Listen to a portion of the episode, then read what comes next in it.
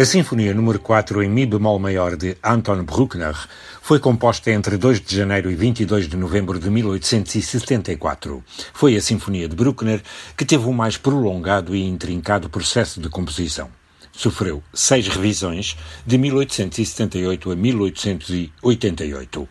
Bruckner recompô-la significativamente durante todo este processo e preparou diferentes versões para execução em concerto pelo menos três vezes. Devido à proliferação de revisões, há naturalmente enorme controvérsia acerca das diferentes versões da obra, mas apenas referirei agora as três mais importantes reconhecidas pelos estudiosos de Bruckner. Em primeiro lugar, a versão original de 1874, composta entre janeiro e novembro desse ano. Nunca foi tocada em público em vida do compositor e a primeira execução na íntegra deu-se apenas em setembro de 1975. Depois de terminar a Sinfonia número 5, Bruckner regressou à Romântica em 1878 efetuou revisões nos dois primeiros andamentos e substituiu o finale por uma nova versão a que intitulou Folkfest, Festa Popular. Em dezembro de 1878, substituiu também o scherzo original por um andamento completamente novo conhecido como Jagd Scherzo, o scherzo da caça. É a versão de 1878, conhecida como versão 1878-1881. Passado um ano, Bruckner regressou à Quarta Sinfonia. Entre novembro de 1879 e junho de 1880, escreveu um novo finale e abandonou o Folkfest. Foi esta a versão executada na estreia mundial da obra a 20 de fevereiro de 1881. É referida como a versão de 1878-80. As versões não acabaram, mas não nos vamos poder perder neste autêntico labirinto de edições e revisões e versões. O problema Bruckner continua a ser alimentado. Diga-se apenas que a primeira gravação comercial da obra saiu a público em 1936 com o maestro Karl Böhm e a Staatskapelle de Dresden, tendo sido utilizada a versão de 1881. Esta sinfonia continua a ser uma das mais conhecidas e amadas obras do compositor. Foi dedicada ao príncipe Constantin de Hohenlohe Schillingsfürst e foi estreada com enorme sucesso a 20 de fevereiro de 1881, sob a direção de Hans Richter à frente da Filarmónica de Viena. Neste ano, é bom situarmos-nos, nasciam Bela Bartok, Jorge Enesco, Stefan Zweig, Pablo Picasso ou Anna Pavlova e morriam Mussorgsky e Dostoevsky. A arquitetura da obra é rigorosa, como em todas as sinfonias de Bruckner, mas a luminosa orquestração e as linhas de intenso lirismo nela presentes fizeram com que se tornasse conhecida como a Romântica, sobrenome usado pelo próprio compositor. É uma obra grandiosa que deixou desconcertados os elementos da Filarmónica de Viena a quando dos primeiros ensaios depararam-se com uma sinfonia imensa de um autor quase desconhecido que se construía nos moldes clássicos, pois o esquema é o de Haydn, com a pujança das sinfonias de Beethoven e as harmonias, o apelo dramático e a monumentalidade da música de Wagner.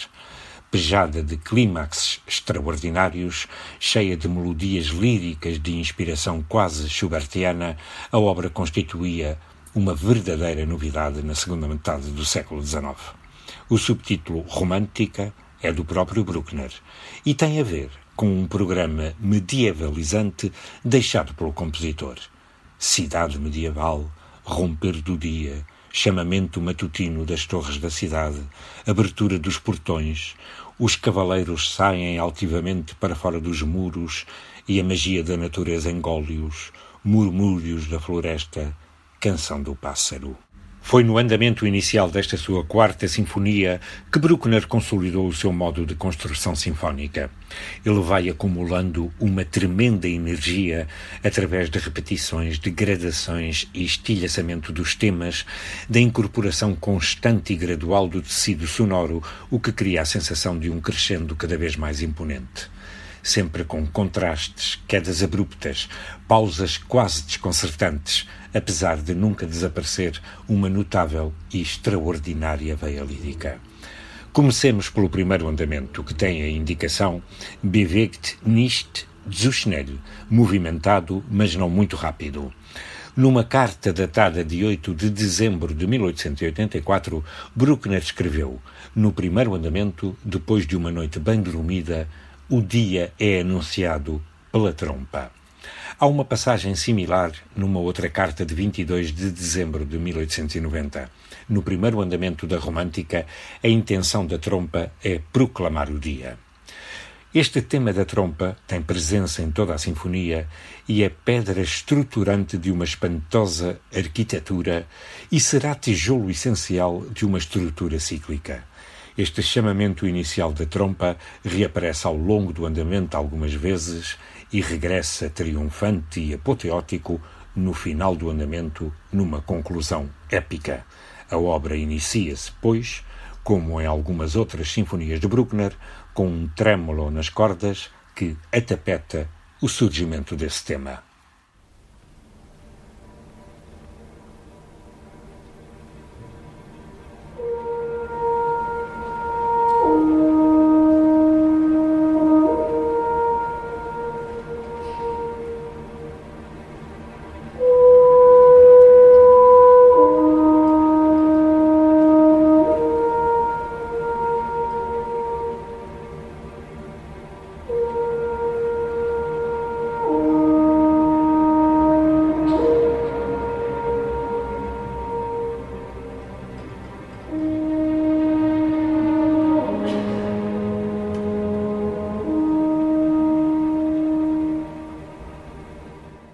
Como é habitual nas sinfonias de Bruckner, a exposição contém vários grupos temáticos. Depois deste tema enunciado pela trompa, que inicia a obra, convirá referir também outro, uma insistente declaração do chamado ritmo Bruckner, que ocorre em várias sinfonias do compositor. Este caracteriza-se por uma figura de cinco notas, agrupadas duas mais três ou três mais duas. Aqui são duas semínimas e uma tercina de semínima. Thank you.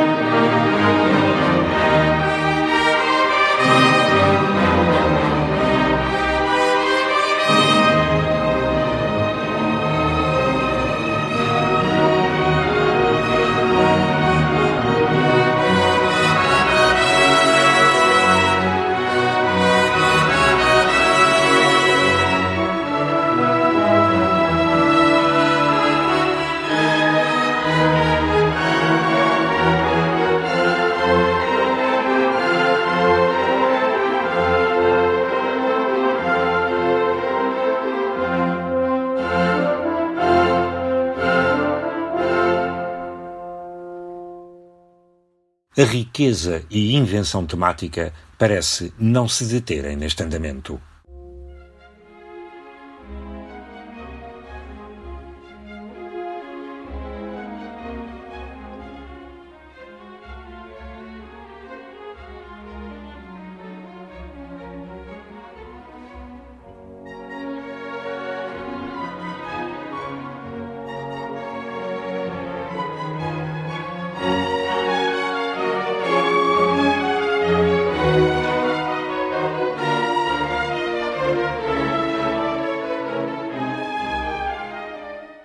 Outra das particularidades deste primeiro andamento é a irrupção dos metais em sólida falange, muitas vezes em contraste direto com as passagens líricas, passagens nas cordas, essencialmente. No final do andamento, regressa, triunfante e obsessivo, o primeiro tema da trompa.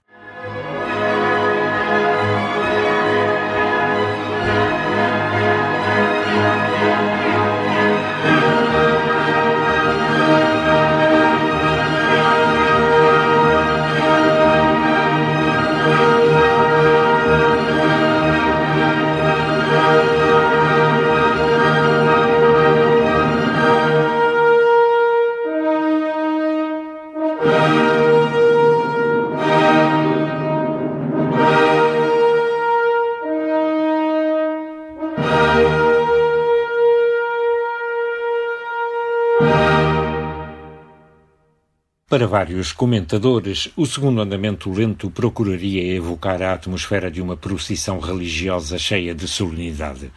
O compositor, porém, parece ter se inspirado em ambientes mais seculares. Numa carta, ele descreveu o andamento como uma canção, oração, serenata. E, segundo um dos seus contemporâneos, teria dito que neste segundo andamento, um jovem convencido tenta subir até à janela da sua amada não lhe sendo isso permitido. Apresenta a indicação confortavelmente, mas sem arrastar. É um andante, quase allegretto, e torna-se assim um caso único no universo das sinfonias de Bruckner, pois este andamento lento não é um adagio, nem um largo, bem mais lentos e solenes. Coexistem aqui dois principais temas. O primeiro deles, uma melodia nos violoncelos, a que já chamaram Canção Sem Palavras, inicia o andamento.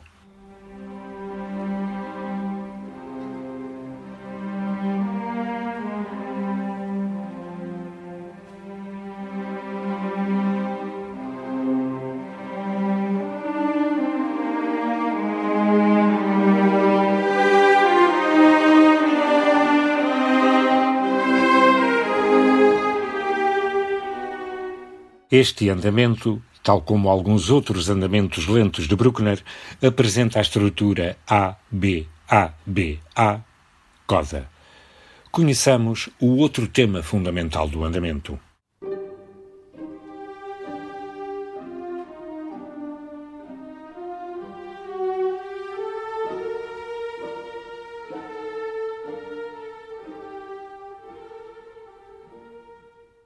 Neste segundo andamento da Quarta Sinfonia, erguem-se passagens do mais arrebatado e solar lirismo bruckneriano.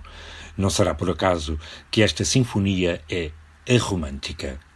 Apesar de toda esta luminosidade, a sinfonia foi, segundo Albert Speer, executada a 12 de abril de 1945 numa Berlim prestes a ruir.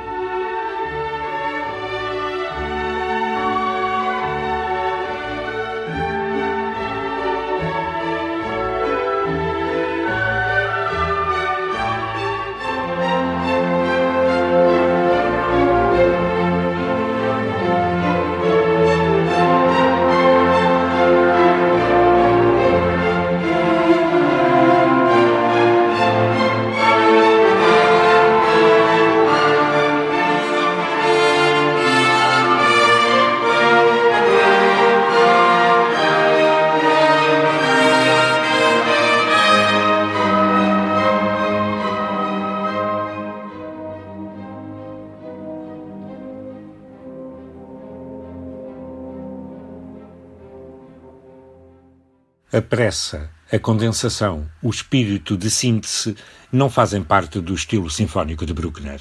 A sua música progride passo a passo, secção por secção, com força cumulativa.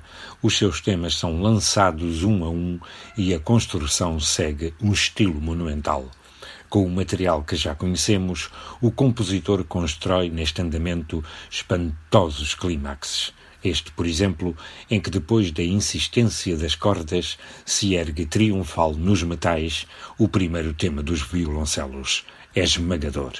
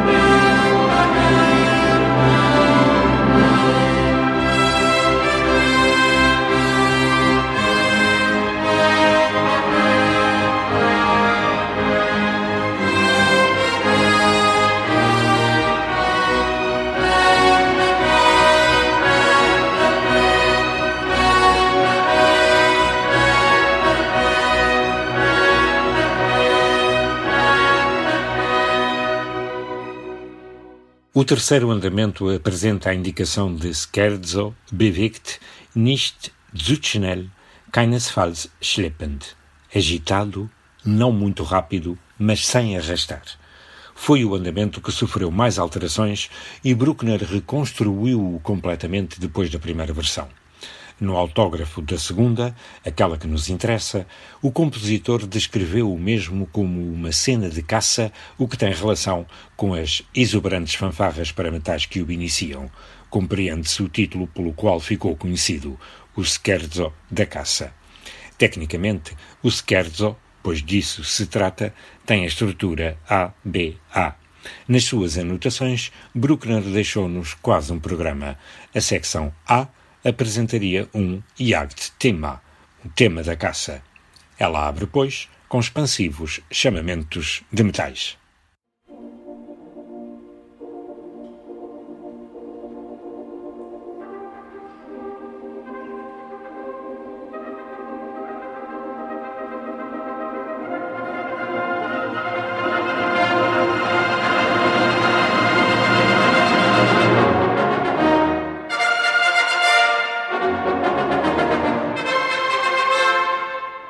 Bruckner também deixou indicações sobre a parte B, ou seja, a parte central do andamento.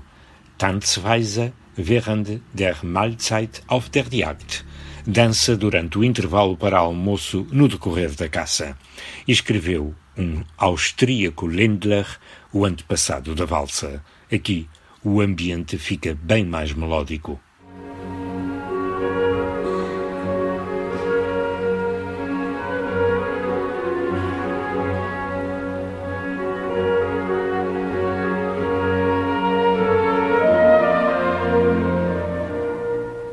Regressa depois naturalmente o Scherzo, mas como me disse uma vez Sergio Celibidache em Munique, não o podemos receber da mesma maneira, pois já passou pelo nosso corpo o trio.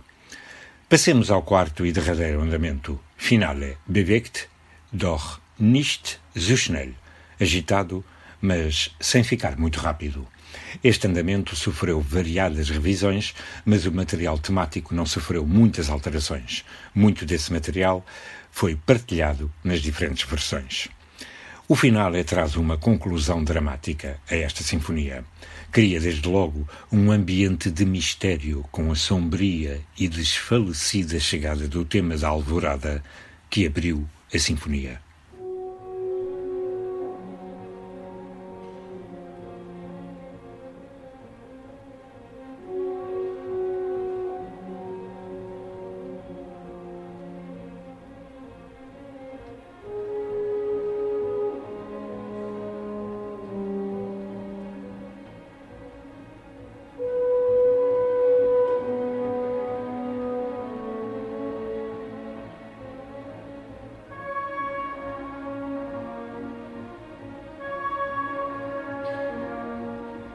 Pouco depois é exposto em fortíssimo pela orquestra.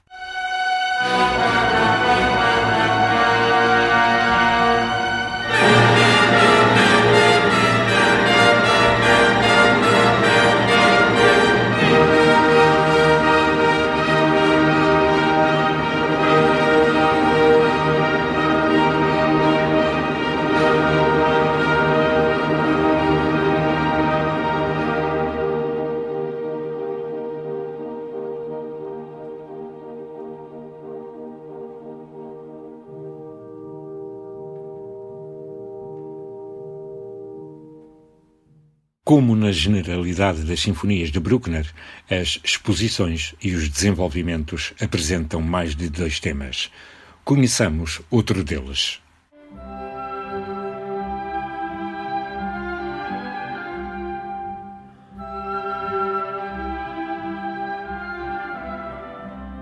Outro importante tema sobressai pouco depois.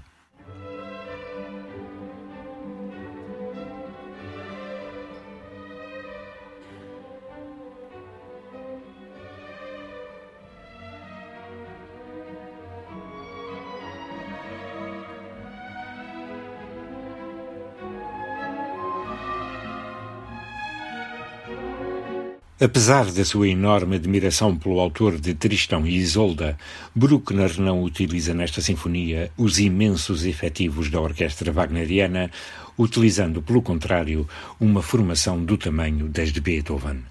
O quarto andamento da sinfonia sofre depois desenvolvimentos espantosos, mas nós vamos para o final, onde, após um dos mais extraordinários crescendos de toda a literatura sinfónica, surge, por fim, o primeiríssimo tema da trompa, ou da alvorada, recordado em toda a sua glória no momento do estertor da obra.